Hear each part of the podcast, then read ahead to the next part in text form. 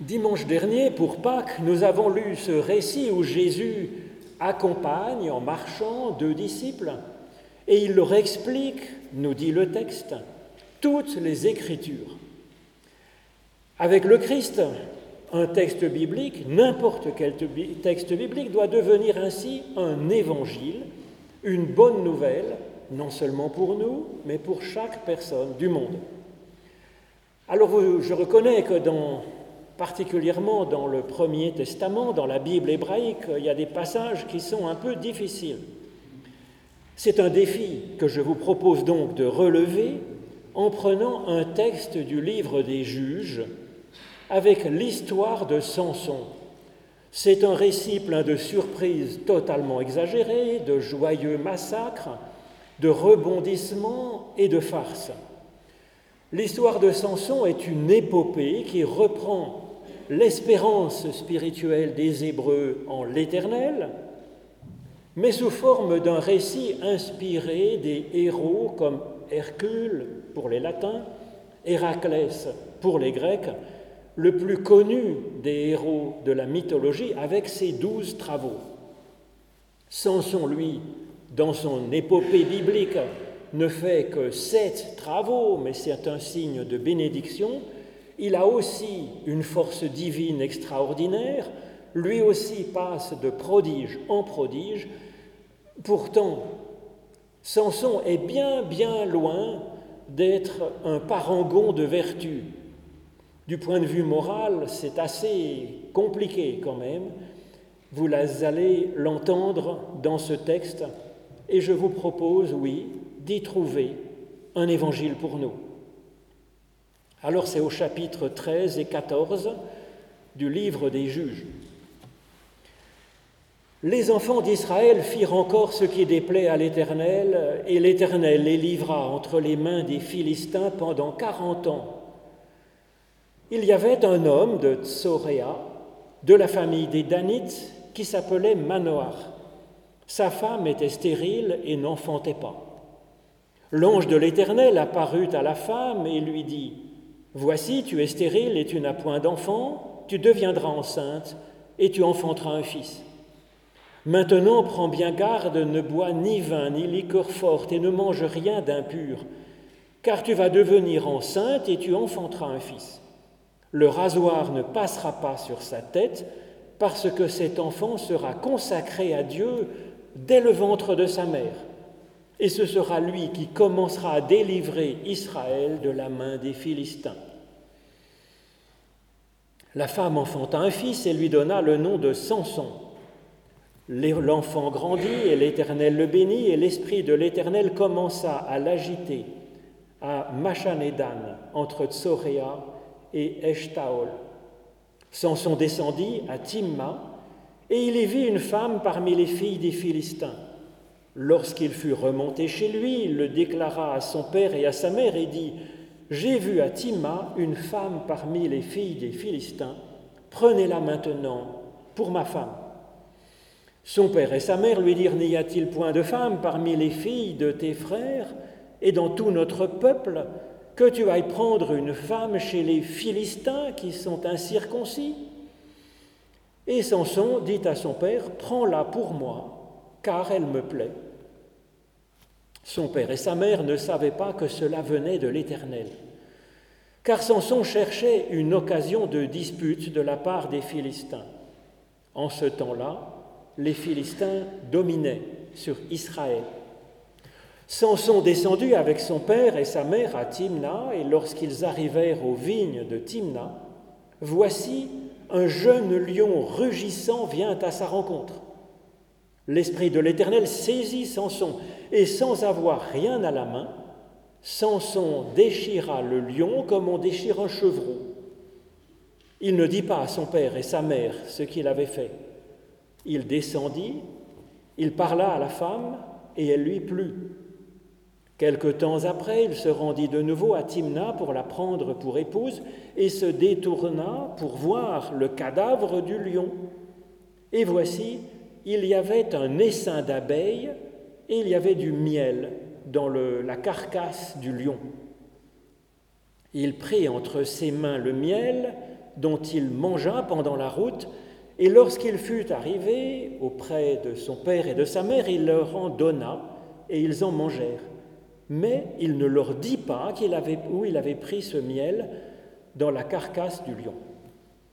Le père de Samson descendit chez la femme, et là Samson fit un festin, car c'était la coutume des jeunes gens.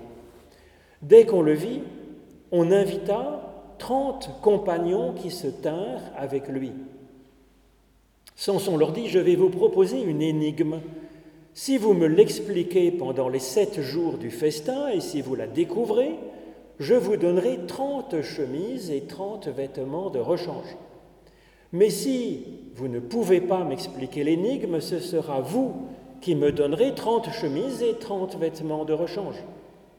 Ils lui dirent, bah, propose ton énigme et nous l'écouterons.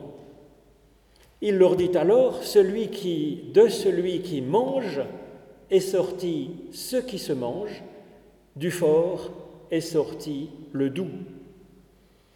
Pendant trois jours, ils ne purent expliquer l'énigme. Le septième jour, ils dirent à la femme de Samson, Persuade ton mari de nous expliquer l'énigme, sinon nous te brûlerons, toi et la maison de ton père. C'est pour nous dépouiller que vous nous avez invités, n'est-ce pas? La femme de Samson pleurait auprès de lui et disait, Tu n'as pas, tu n'as pour moi que de la haine, et tu ne m'aimes pas. Tu as proposé une énigme aux enfants de mon peuple, et tu ne me l'as même pas expliquée. Il lui répondit, Je ne l'ai expliqué ni à mon père ni à ma mère, est-ce à toi que je l'expliquerai? Elle pleura auprès de lui pendant les sept jours que dura leur festin, et le septième jour, il la lui expliqua car elle le tourmentait. Et, elle donna ensuite l'explication de l'énigme aux enfants de son peuple. Les gens de la ville dirent à Samson le septième jour, avant le coucher du soleil, Quoi de plus doux que le miel et quoi de plus fort que le lion? Et il leur dit, Si vous n'aviez pas labouré avec ma génisse, vous n'auriez pas découvert mon énigme. L'Esprit de l'Éternel le saisit alors, et il descendit à Ascalon. Il y tua trente hommes, prit leurs dépouilles, donna les vêtements de rechange à ceux qui avaient expliqué l'énigme. Il était enflammé de colère, et il monta à la maison de son père. Alors vous pourrez lire à la maison la suite de l'histoire, c'est assez horrible parce qu'en fait, le père de sa femme trouve que finalement c'est mieux de le donner à un de ses compagnons, Samson est fou de rage et va tuer un millier de personnes avec une mâchoire d'âne. Ô Éternel, par l'étude de nos écritures anciennes, ouvre-nous maintenant à ton souffle de vie, au nom de Jésus-Christ. Amen.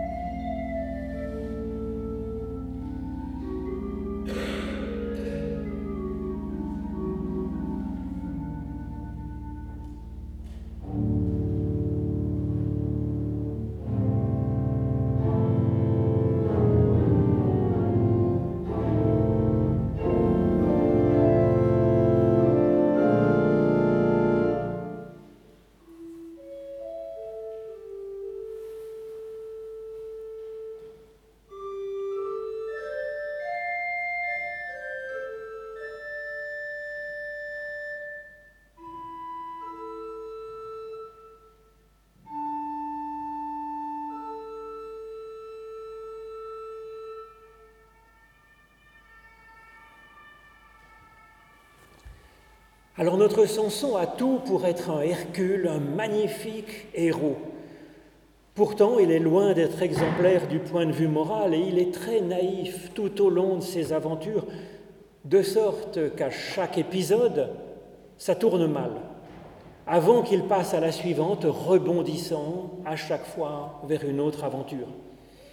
Alors c'est assez troublant nous aurions tendance à préférer que les choses soient plus claires, soient en ordre, avec un héros exemplaire à qui tout réussit, et puis qu'il soit face à des méchants vraiment horribles, impies, amoraux, fous, stupides. Cette épopée de Samson nous dit que ce schéma serait trop simpliste, même pour un homme comme Samson, qui aurait été entièrement conçu par Dieu comme un héros, élevé de la meilleure des façons, et que Dieu sans cesse accompagne par son esprit, il y a des difficultés dans son existence et de l'amoralité. Cela nous dit que nos vies ont bien le droit de ne pas être parfaites à 100% et réussies sans cesse, et que cela n'empêche pas que naisse en nous une graine de héros qui, nous dit le texte, commencera à nous sauver tous. Commencera à nous sauver, là encore, ce récit intègre de la nuance et de la progressivité, et c'est bien intéressant, car la Bible nous enseigne souvent la vie avec des histoires présentant une figure du juste et une figure du méchant. Alors c'est une pédagogie pour nous aider à repérer ces composantes dans notre propre vie, dans notre propre existence, notre propre réalité. Mais cela ne doit pas nous amener pour autant à une vision simpliste du monde.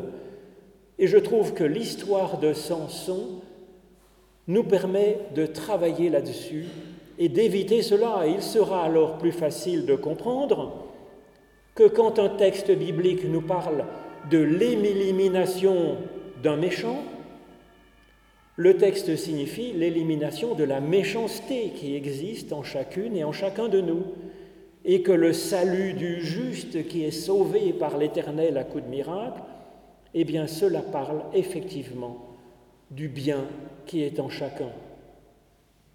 Alors les aventures de Samson commencent par une situation où les Hébreux font n'importe quoi, et où l'Éternel les livre à la merci de ce n'importe quoi. Des Philistins, pendant 40 ans. Et c'est alors seulement que Dieu leur donne la naissance miraculeuse d'un sauveur. Alors ça pourrait sembler quand même compliqué comme théologie avec un Dieu qui aime, qui respecte, qui pardonne, qui accompagne, que nous annonce Jésus-Christ. Que nous dit donc ce début d'histoire? Comment y pouvons-nous y lire l'Évangile?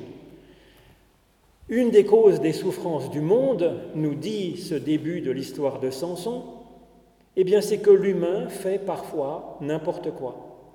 Et qu'alors, eh bien il est comme envahi, dominé par du n'importe quoi. C'est ce que signifie cette phrase L'Éternel les livra entre les mains des Philistins. C'est pas une punition, c'est une conséquence que nous connaissons bien dans notre vie et dans l'existence du monde. Le Philistin évoque l'humanité sauvage, comme le lion est une image du sauvage dans la nature. Ce qui est sauvage, ce n'est ni bon ni mauvais en soi, c'est en friche, c'est sans foi ni loi, c'est imprévisible et c'est donc dangereux. Il pourrait en sortir du bon, si on arrivait à le dompter, à le domestiquer, à l'éduquer. Et c'est alors ce que c'est alors la vie qui pourrait sortir de ce chaos. C'est ce que cherche à faire Dieu, car c'est ce que fait le Créateur. Il part du chaos pour ouvrir une possibilité de vie. Il y travaille pendant 40 ans, nous dit le texte.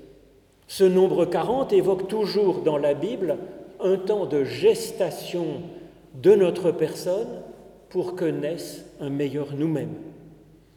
Et Dieu est le nom de ce qui travaille à faire naître en nous un germe d'humanité bienfaisante, bienveillante, d'humanité vivante.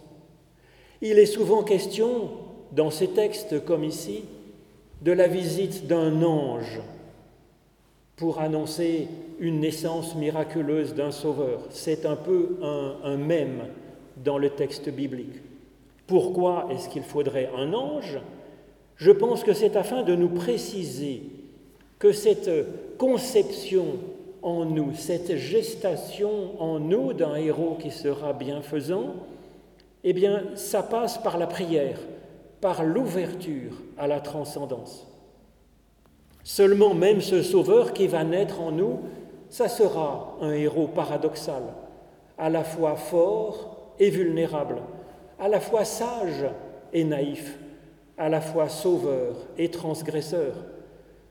Ce héros, il nous semble ayant vraiment bien besoin de progresser, mais néanmoins, il a quelque chose d'un sauveur pouvant faire des miracles. Et donc cette histoire nous dit que nous sommes effectivement bénis par Dieu, que nous sommes appelés personnellement à changer le monde et que nous en sommes capables, que nous en avons bien plus de force et de sagesse que nous ne le pensons, et que nous sommes faits donc de l'étoffe des héros et des héroïnes. Après ce début, voilà Samson adulte. Le texte insiste alors à deux reprises pour dire que l'Éternel le bénit et que son souffle divin l'anime.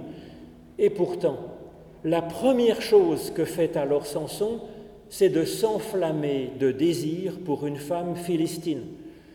Normalement, ça ne se fait pas. Dans les récits qui tendent à bien distinguer le juste du méchant, le pécheur du fidèle, c'est un tabou. Seulement ici, nous sommes dans un récit travaillant précisément sur l'entrelacement des deux à l'intérieur de nous, de l'humanité et du monde. Et on voit donc que Dieu bénit ce projet d'alliance avec une Philistine. Il bénit ce désir de Samson pour cette femme. Cela pourrait nous dire qu'afin de travailler sur la sauvagerie de l'humanité, en nous, dans le monde, il est bon de chercher qu'est-ce qu'il pourrait y avoir comme douceur, comme tendresse au cœur même de ce qui est donc ainsi sauvage, en friche, dans l'humain, et de faire alliance avec ce meilleur. Alors c'est vrai que ce n'est pas facile et que c'est même dangereux, la suite de l'histoire va le montrer encore et encore dans cette euh, épopée de Samson. Mais néanmoins, Dieu approuve ce projet. C'est donc la première chose à faire. Et c'est à faire avec l'aide de Dieu, son éclairage, son amour, sa force. Et il y faudrait aussi de la prudence, car c'est souvent la naïveté qui perd Samson, comme dans cette histoire. Voilà encore une nuance utile, à mon avis, apportée par ce récit. Oui, la bienveillance est créatrice, quand elle n'est pas de l'angélisme, précisément parce que la bienveillance nous met en contact avec le sauvage, avec ce qui est sauvage. Il y faut donc à cette bienveillance de la prudence, de la clairvoyance. Alors certes, l'humain tombe parfois dans la sauvagerie et c'est une des grandes causes de la souffrance qui existe dans le monde. On le voit, Dieu n'est pas indifférent à cela et il travaille à nous sauver de cela. L'autre grande source de souffrance dans le monde, c'est la sauvagerie qui existe dans la nature. La création est encore en cours et il existe bien du chaos de ci et de là dans la nature, même s'il y a aussi plein de merveilles. Après deux ans d'horribles, perfides virus, après avoir vu peut-être dans un musée la mâchoire d'un tyrannosaure, ou d'avoir vu les conséquences d'un tremblement de terre dans un pays déjà fort pauvre comme Haïti, cette sauvagerie de la nature figuré ici par un lion rugissant qui saute sur Samson, nous en sommes bien conscients. Et pourtant, Dieu donne à Samson la force de vaincre le lion à main nue. Il est vrai que la foi aide à surmonter des difficultés parfois terribles quand le, le chaos, la sauvagerie de la nature vient agresser notre existence. Le salut ne vient pas comme une légion d'anges qui viendrait vaincre les lions dévorants qui nous sautent dessus. Le salut nous vient, comme dans cette histoire, d'une force que Dieu nous donne à l'intérieur de nous-mêmes, une force que nous découvrons et qui nous vient d'on ne sait où parfois. Il est vrai que cela donne de la force de se savoir être comme ce Samson, de se savoir digne avant même d'être né, d'avoir été appelé à faire la différence dans le monde en commençant à apporter du mieux, de se sentir aimé comme il est par ses parents, soutenu, béni par Dieu aussi. Et il arrive alors que, ayant expérimenté cela qui nous précède, cela nous donne une force extraordinaire et nous permette de faire des prodiges. Seulement, l'épopée de Samson nous apprend à aller plus loin qu'une victoire simplement annulant le sauvage de la nature, la sauvagerie du monde. Et c'est l'objet de l'énigme que raconte Samson dans cette histoire. De ce qui aurait dû nous dévorer peut sortir ce qui nous nourrit. De ce qui aurait dû nous terroriser peut sortir une douceur de miel. Par quel miracle Nous le voyons dans le cheminement de Samson. Samson ne se contente pas de tuer le lion, il l'ouvre en deux. Il est bon de ne pas rester à la surface du problème que nous avons rencontré. Il est bon de l'ouvrir, d'en voir les ressorts intérieurs. Ensuite, Samson repasse quelques jours après pour voir ce qu'est devenu la carcasse du lion qu'il a vaincu. Drôle d'idée. Ce n'est pas sur le champ que nous trouverons du miel dans les carcasses de nos difficultés que nous avons pu dépasser, que nous avons pu traverser. Là aussi, il y faut un temps de gestation, comme ce qui a été évoqué dans le début de l'histoire avec ses 40 ans. Il s'agit de se détourner quelques jours après, nous dit le texte, pour revisiter la carcasse du lion vaincu. C'est ce que nous faisons dans la réflexion et dans la prière, revenons quelque temps après sur ce qui nous est arrivé. Samson va trouver deux choses dans la carcasse du lion, un essaim d'abeilles et du miel. Miel dont il se régale immédiatement, c'est la joie. Miel dont il nourrira son cheminement futur, c'est une force pour évoluer. Et miel dont il fera profiter également ses proches, c'est un cœur et des moyens pour aider ceux que l'on aime. Ce miel est donc fort appréciable. Ce qui produit le miel, nous dit le texte, c'est un essaim d'abeilles qu'il trouve là aussi, donc rien de très étonnant. Cherchez le rayon de miel, vous trouverez les abeilles autour. D'accord. Sauf que le mot traduit ici par essaim n'est pas le mot habituel pour parler des abeilles. C'est le mot assemblée qui est très courant, presque toujours n'est utilisé que pour parler de l'assemblée du peuple. Et puis aussi, avec cet hébreu qui est plein de jeux de mots, le mot abeille en hébreu, Déborah, ça veut dire aussi la parole.